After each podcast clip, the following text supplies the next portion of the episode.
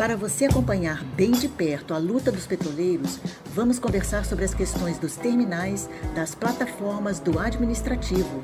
Os diretores do sindicato vão comentar os temas. No panorama jurídico, a orientação certa para a categoria. Fique conosco a partir de agora no Giro Semanal do Sindipetro RJ. Olá, ouvintes internautas, estamos aqui com vocês começando mais um giro semanal, nessa semana do dia 8 ao dia 12 de fevereiro, com as notícias publicadas no site do sindicato, sindipetro.org.br. E hoje estamos aqui recebendo no estúdio da Rádio Petroleira os diretores Antoni Devalle. Olá, Antoni, tudo bem? Rosa, tudo bom, ouvintes? E também estamos aqui com a presença do Igor Mendes, que é coordenador do setor jurídico. Como vai, Igor? Joia, Rosa. Só lembrando que o Roberto está de férias, a Guilherme volta e me substitui. tá bom. Boa então, tarde, Igor, tá... aí também. Estamos aqui, então, com os dois diretores para fazerem os comentários. Vamos, então, ao Giro Semanal. Na segunda-feira, dia 8, abrimos a semana com uma boa notícia. A Petrobras comunicou que vai pagar a diferença salarial de abril de 2020 nos contra-cheques do próximo dia 25. Isso porque a Federação Nacional dos Petroleiros obteve liminar contra o plano que a empresa impôs aos trabalhadores, o chamado de resiliência. A liminar saiu em abril do ano passado, mas só agora a empresa vai pagar porque recorreu por diversas vezes para reverter a situação. Essa prática da Petrobras só demonstra o quanto o setor jurídico trabalha contra os interesses dos trabalhadores e do Estado, né, Igor? Sim, Rosa. É importante fazer um breve retrospecto aí dessa, dessa ação, né, que foi uma ação que veio de uma discussão muito forte aqui na base do Rio de Janeiro, né, na, na, foi, foi o, o, o, motor propulsor dessa ação veio do Rio de Janeiro, a ação saiu pela, pela FNP, a gente chegou a distribuir uma ação, a FNP é, distribuiu então uma ação é, em nome dos cinco sindicatos, a gente desistiu da nossa ação, e veio essa decisão liminar, que a Petrobras, de uma forma esdrúxula, né, entendeu a liminar como sendo dali para frente, ou seja, ela pratica um ato unilateral completamente ilegal e ela diz, ó, o, ju o juiz reconhece aquilo numa decisão interlocutória e ela diz, ó, eu só vou corrigir o ato ilegal, errado que eu fiz daqui para frente, daqui para trás eu não vou resolver não. Aí, evidentemente, isso é uma coisa esdrúxula, absurda, é, a gente pediu o descumprimento da liminar, né, isso ainda está em discussão, a multa por esse descumprimento, é, e a devolução desses valores, né, de 1 a 18 de abril, que ficaram retidos. E esses valores estão para ser estornados agora, pelo menos conforme comunicado pela Petrobras, né, mas a gente tem que aguardar para ver, porque não dá para confiar um pouco nessa hierarquia que está colocada aí, só dá para acreditar quando o dinheiro estiver na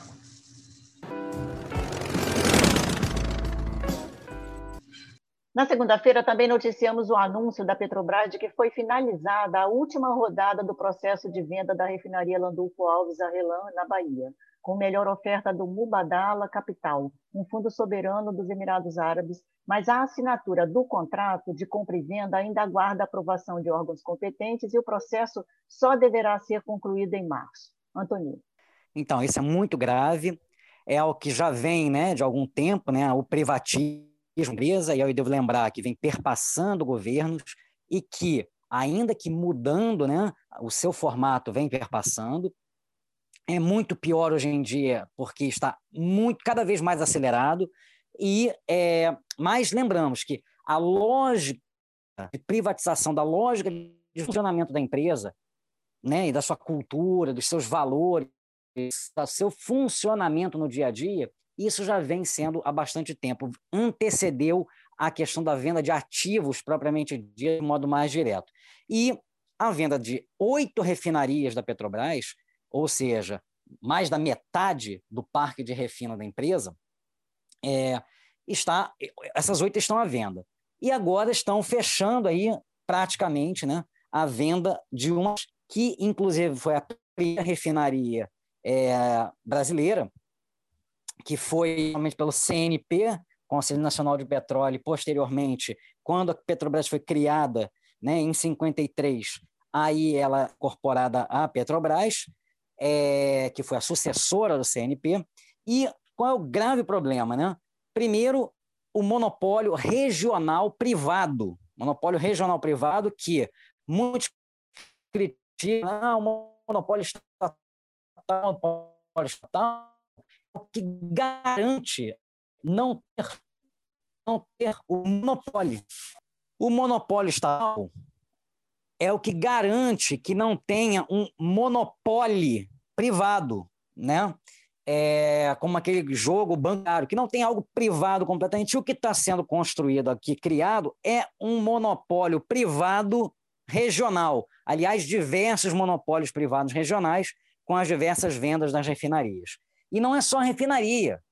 Toda a malha de dutos que está ligada à refinaria tem sendo vendido junto, assim como terminais. Né? Por exemplo, T-Madre, Madre de Deus. É um terminal também na Bahia que também está sendo vendido nesse pacote. Né? Então, é, o futuro dos trabalhadores diretos desses ativos está extremamente em risco extremamente em risco. Na verdade, já vem acontecendo um assédio institucional muito forte, em que, inclusive, no contexto da Bahia, né, é, houve até o público do trabalho que esteve envolvido aí, e, e a Petrobras não vem cumprindo 100%, e nesse contexto, muita gente está sendo expulsa na praia do, sua, do seu estado natal, é, se quiser tentar continuar na empresa, tentar continuar na empresa. Porque lembremos que a empresa instituiu o chamado PLAFORTE, o Planejamento da Força de Trabalho, cujos números e a metodologia, embora a gente, é, a gente tenha visto, tenha é, sido elaborado junto com a The Boston Consulting Group, né? É, mas não é transparente, isso aí não fica aberto, é um segredo, mas a gente sabe, pelo que a empresa pouquíssimo que ela fala, que na imensa maioria dos setores é, tem que, na visão deles, né, diminuir a quantidade do efetivo em relação ao que tem hoje. E aí eles vêm fazendo, desde PDVs nos, para os quais há muita pressão, há um assédio muitas vezes para que as pessoas adiram, e aí o, a faca no pescoço, que é o risco do desemprego, também é desse assédio, é, então tem ou isso, ou então a pessoa fala o seguinte: ah, não, vou ficar aqui, ver, vou ver se eventualmente Mubadala, no caso aí da RLAN, ou qualquer outro que venha comprar outro ativo, ah, vai me querer por aqui. Ora, se nós sabemos, vemos, observamos né, o, o, o histórico das privatizações no Brasil e no mundo, nós podemos saber que, na imensa maioria dos casos, é, a, a demissão foi em massa. Em massa é, tanto para reduzir ainda mais o efetivo, né, e a própria redução do efetivo que a Petrobras já vem fazendo também tem a ver com facilitar a privatização, tanto de cada ativo quanto da Petrobras de conjunto, né? Então, para diminuir a questão de passivo, etc. Então, assim, é gravíssimo o que está acontecendo, é aprofundar extremamente a colonização do Brasil, a ação do Brasil no cenário internacional, um momento em que as disputas pela hegemonia do mundo né, estão muito acirradas. E o Brasil, ele poderia, ele poderia, é, com uma Petrobras é, é, bem organizada dentro de um determinado projeto nacional, poderia sim dar um salto em termos de independência é, econômica e, consequentemente, uma condição sine qua non para a independência política dentro desse cenário, como foi, inclusive, o motivo pelo qual a Petrobras foi criada. Então, é muito grave o que está acontecendo.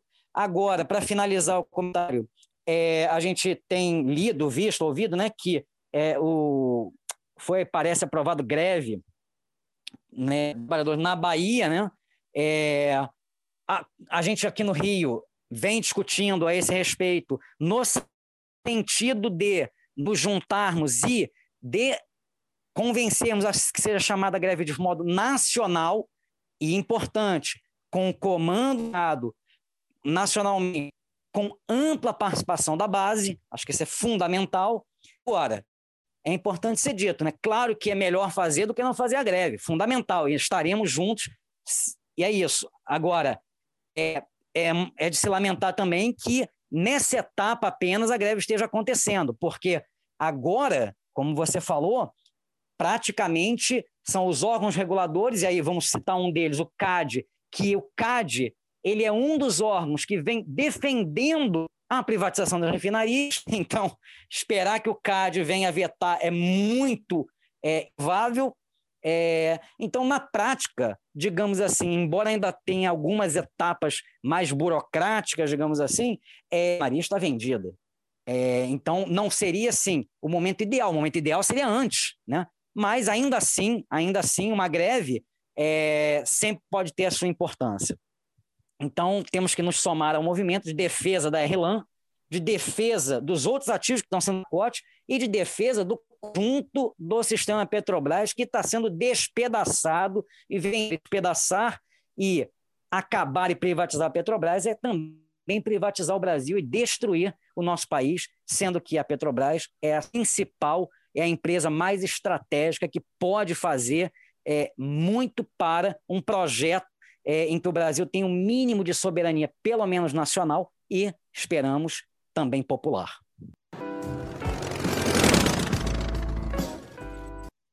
No dia 8, noticiamos que a Petrobras prepara a terceirização da operação de suas plataformas. O comunicado foi feito pela empresa e vai envolver processos de facilidade, operação e lastro. As unidades pilotos dessa migração serão as P62 e P48 é um estreitamento com a prática das afretadas que não respeitam as condições de trabalho nem riscos de graves acidentes e só se preocupam com os lucros, né, Igor? Sim, Rosa. Tentativa de criação de uma de criação de contratação do, do, dos serviços, né, de terceirizar serviços, por exemplo, da operação no SEMP, teve essa, essa tentativa.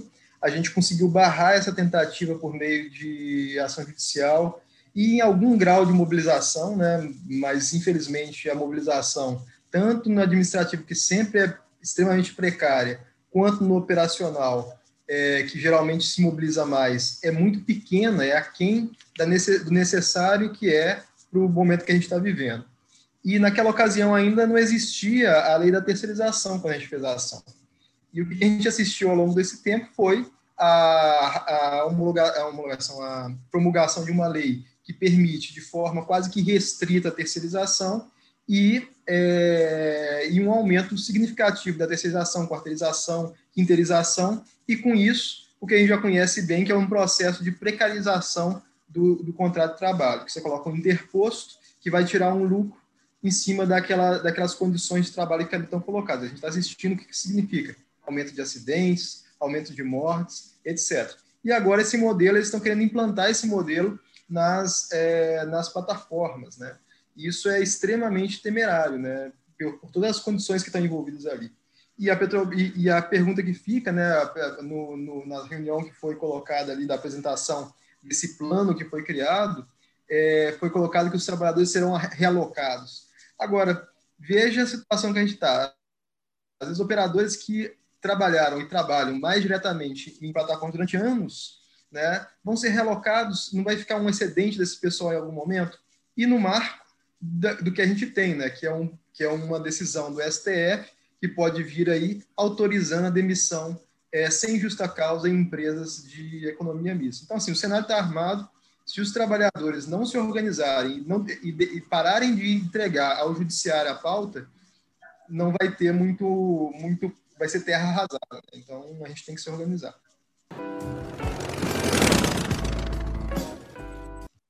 No dia 9, terça-feira, publicamos que o sindicato recebeu denúncias de novo surto de Covid-19 em plataformas. Na P74, a situação é muito grave, com pelo menos 12 testes positivos até o dia da publicação da matéria. Na quinta-feira, dia 11, o sindicato enviou ofício à Petrobras pedindo a parada de produção da P74 devido à falta de segurança na plataforma. Isso tudo acontece pelo descaso em não terem tomado as medidas protocolares com relação à prevenção da doença até hoje, né, Igor? Sim, Rosa. Essa situação é uma situação que, que não nos surpreende, né? infelizmente.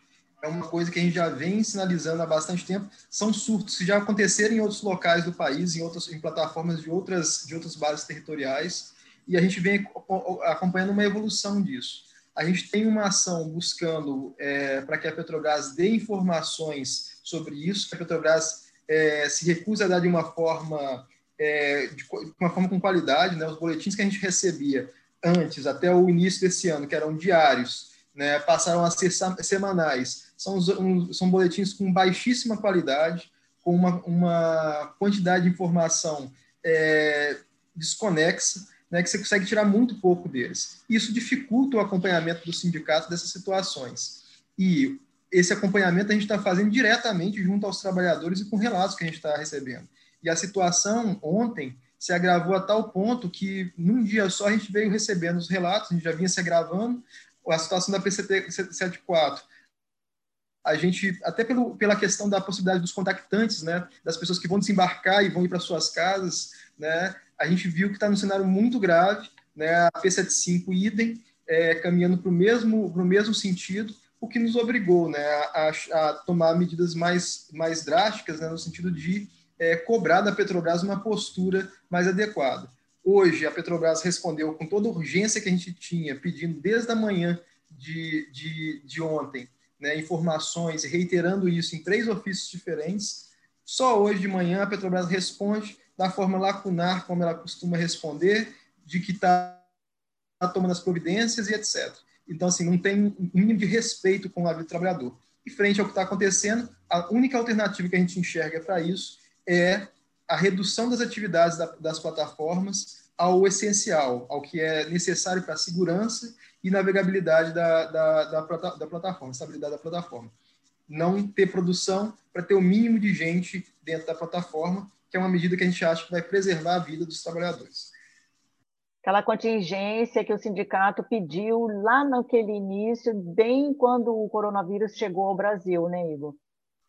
Sim, e que a Petrobras vem ao longo desse tempo, né, você vê, a Petrobras no ano passado deu um louco da história dela, 40 bilhões de reais. No entanto, quando quando dizer, do, do, ano de 2019, desculpa. É, no entanto, quando inicia a pandemia, ela começa a vender desgraça e daí o plano de resiliência e todas as outras coisas que desdobraram. Por quê? Porque, na verdade, o mundo empresarial viu a pandemia como uma gigantesca janela de oportunidade. Não é à toa que a gente está vendo o que está acontecendo no plano de legislação, é, no plano do próprio judiciário, né, que, na verdade, é uma, uma, uma, um sufocamento, é uma capitulação. Né? Então, é, é o que eu disse na, da última vez, né? se a gente não se organizar, se a gente não é, conseguir demonstrar um grau mínimo de correlação de força, vão passar por cima da gente, já estão passando por cima da gente com Na quarta-feira, dia 10, divulgamos que a Justiça suspendeu a cobrança da ANS por boletos em resultado de ação impetrada pela FNP, que já tinha sentença favorável desde maio do ano passado. Por outro lado, lideranças sindicais negociaram com a empresa a devolução dos descontos que foram feitos em janeiro nos próximos contra-cheques. Duas situações péssimas para os aposentados e pensionistas que poderiam ter sido evitadas, né, Ilha? Sim, Rosa. No ano passado, em meio à pandemia, né, é importante destacar, Petrobras resolveu, tirou da cartola, né, que começaria a migrar as pessoas que, que têm o desconto da AMS hoje. Né, naquela ocasião, pelo boleto, né, pelo, pelo boleto, desculpa, pelo contrato da Petros, migrariam essas pessoas para pagamento em boleto, né, começando com 6 mil pensionistas né, no, é, no, que estavam ali colocadas. É, frente a isso, né, ainda mais no cenário de pandemia, um cenário que as pessoas têm dificuldade é, de se deslocar, é, que tem muitas dessas pessoas têm uma dificuldade, uma dificuldade reconhecida né, das pessoas mais idosas, de mexerem com mecanismos mais é, de, com informática, né? Você tirar uma coisa que está no automático para colocar numa forma mecânica, é, poderia resultar no, na inadimplência e a inadimplência resultar no fim né, do benefício para a pessoa, que é o que prevê o acordo coletivo de trabalho. E a gente entende que esse movimento vinha atrelado ao que aconteceu agora também, que é todo um movimento de sufocamento né, financeiro dos associados e uma tentativa de é, fazer realmente com que as pessoas deixem de pagar os boletos, percam, percam benefício e é, a Petrobras economize com isso, porque ela hoje, a partir de janeiro, agora está tendo a participação de 60%, 40%. E não, bastante, não bastasse isso, agora em janeiro, né, a Petrobras ela fez mais uma das dela. Né? Ela resolveu corrigir um erro que, a, que, a, que supostamente a Petros cometia na margem consignável e descontar não só a AMS em 30%, mas descontar o benefício farmácia integral. A gente teve aposentado desesperado, né, com salário zerado, com 200 reais de salário, para arcar com as contas sem nenhum aviso, sem nada, e sem saber o que estava pagando. Ontem teve uma audiência, né, antes de ontem, desculpa, teve uma audiência dessa ação que a gente tinha colocado lá atrás, e a gente conseguiu demonstrar para o juízo, né, pelo menos para fazer esse convencimento prévio dele, de que não tinha uma, que era um dano gigantesco que estava sendo causado às pessoas e que a iminência dos boletos vencerem, que estava vencendo naquele dia, né, poderia resultar exatamente isso, inadimplência e, consequentemente, o fim do benefício. E a gente conseguiu, né, pelo menos a, a juíza naquele, nesse momento, ela entendeu que não deveria, né, que deveria propor a suspensão dos boletos, então ela decidiu que, que os boletos estavam suspensos e que a, o não pagamento não vai acarretar é, inadimplência e consequência do plano. Isso a gente considera uma vitória parcial frente a uma, uma dificuldade gigantesca de diálogo que a gente tem com a Petrobras e frente às medidas unilaterais que ela vem tomando e, e, a gente correndo atrás do prejuízo, né, que acaba sendo isso, correndo atrás das coisas que ela jogando na pauta que a Petrobras tem definido, infelizmente. Na quinta-feira, dia 11, o sindicato lançou a campanha de que está na hora da contribuição sindical. Até o dia 9 de março, você acessa o clique da petrobras.com.br e faz a sua contribuição. No site do sindicato, nós publicamos o passo a passo de como é que você pode fazer isso e tem também os chamados né, para as pessoas que já foram beneficiadas, não são sindicalizadas ainda no Sindipetra RJ, as pessoas que querem utilizar né, o sindicato, querem ter né, acesso aos benefícios oferecidos e ainda não são associadas, a gente lançou, né, o Sindipetra RJ está com a campanha aí na rua e pede para que os petroleiros é, lancem né, mão desse clique da Petrobras, que é a contribuição sindical anual. Passem por lá, então, para conhecer mais e fazerem a contribuição. Na sexta-feira, também publicamos que os trabalhadores do CENPES, do Centro de Pesquisas da Petrobras, denunciaram a péssima qualidade de água no bebedouro local, sendo impossível ao consumo. A supervisão do setor apresentou análise garantindo que a água pode ser consumida. O sindicato agiu rapidamente e doou 120 garrafas de meio litro de água mineral e 24 de um litro e meio é que a mesma gerência, ao receber as reclamações, orientou os trabalhadores a procurarem outro ponto de consumo, ou seja, um descaso permanente com as normas regulamentares, nesse caso a NR24. Igor. Sim, Rosa, a gente teve. São, são coisas que acontecem que, que beira o ridículo, né? Assim, a, a situação. O, a gente tem tido aí no Rio de Janeiro esses problemas com a Josmina tal. Eu não sei se alguém que está ouvindo a gente teve a oportunidade de pegar uma água mesmo que estivesse ali é, em qualidades adequadas de consumo, né? mas que tivesse com, com cheiro, aquele cheiro de terra, aquela, aquela coisa que, que, que assim, não é. Você aprende desde pequeno no, no colégio, né? É inodoro, é incolor, incito, né? Aí estão querendo testar nosso raciocínio, né? Em colocando uma coisa fedorenta daquele jeito para a gente tomar. E é, o interessante é que a, a, resposta da, a resposta da gerência. Gerência é essa que recebe lá suas aguinhas minerais em aguinha potável, água, água potável, etc. Dá uma resposta dessa, vai lá beber água, entendeu? Pega a água lá e bebe a água no dia a dia. E a, a, atitude que o sindicato teve foi a atitude que a gerência deveria ter tido, não deveria ter esperado chegar a isso. É uma empresa do porte da Petrobras, um centro de pesquisa é, de ponta, como é o SEMPS, né? E isso remete à quantidade de dinheiro que está envolvido nisso. Uma empresa que lucrou, repito aqui, 40 bilhões de reais em 2019, não ter à disposição água para os trabalhadores, isso é, é, é, isso, é, isso é absurdo. E a gente está vivendo de absurdo em absurdo. Né? É, dá vontade até, dá, dá, dá, até, às vezes, vontade de chorar, né? assim, do, do, do dar uma esmolinha para a Petrobras, porque tadinha de uma empresa, né? Parece que é uma quitanda, não é a maior empresa do Brasil. Né? Então fica aí nosso repúdio à, à empresa e a gente vai mandar a nota fiscal para ela ver se tem vergonha na cara para pagar a gente o que a gente gastou com as águas. Vamos então à agenda semanal.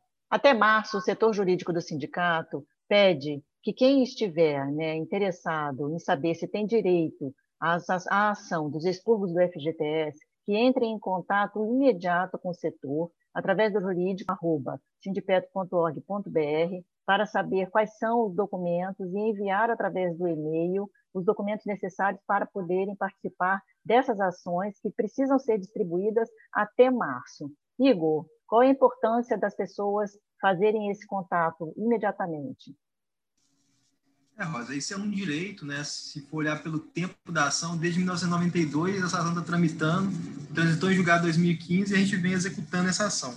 Então, assim, é um dinheiro que, se a pessoa tiver direito, a ação, ela tá, a ação coletiva ela foi ganha, ela transitou em julgado, e basta reconhecer, né? Saber se a pessoa não fez uma ação judicial ou se ela não fez acordo com a Caixa e não tendo feito isso, ela te, teria direito ali a uma correção que é um valor que nesse momento, né, para muita gente, principalmente aposentados, aposentados pensionistas que pega dessa região, é, é um dinheirinho que pode fazer diferença. Então, sendo associado ao sindicato, a pessoa não paga nada é, é, além da associação, né? E tem muito advogado particular querendo é, executar essa ação e vão cobrar 30% ou mais aí em cima do valor da ação, sendo que é uma ação que, repito, está ganha. Então, procure seu sindicato, procure o Sindipetra RJ para executar a ação, para ver se você tem direito a executar a ação, é, para não deixar esse dinheiro é, para o governo, né? porque do contrário é isso que vai acontecer. As ações prescrevem agora no dia 15, 15 do próximo mês, 15 de março, é, e a gente precisa de um tempo hábil para poder distribuir. Né? Então, por favor, entregue a documentação aí até no mais tardar, final agora de fevereiro, para que a gente tenha tempo suficiente para poder distribuir a ação. Também temos na quinta-feira, dia 18, às 18h30, né, 6h30 da tarde, uma live que o Sindipetro RJ está organizando para falar sobre greve. Né? Você não pode perder com a participação dos diretores Roberto Santos, Marcos Dias e João Paulo Nascimento, todos dos terminais aquaviários da Baía de Guanabara, o TABG, e também dos diretores Antônio Devalle, do Edise, e do Igor Mendes, do SEMPS, que estiveram aqui hoje conosco comentando as matérias. Né? O, a live vai ser transmitida simultaneamente pelos canais do sindicato no YouTube e no Facebook, sempre Sindipetro RJ, espero por vocês por lá. A gente está chegando ao final do programa, agradeço a audiência, peço que compartilhem, um abraço a todos e até o próximo.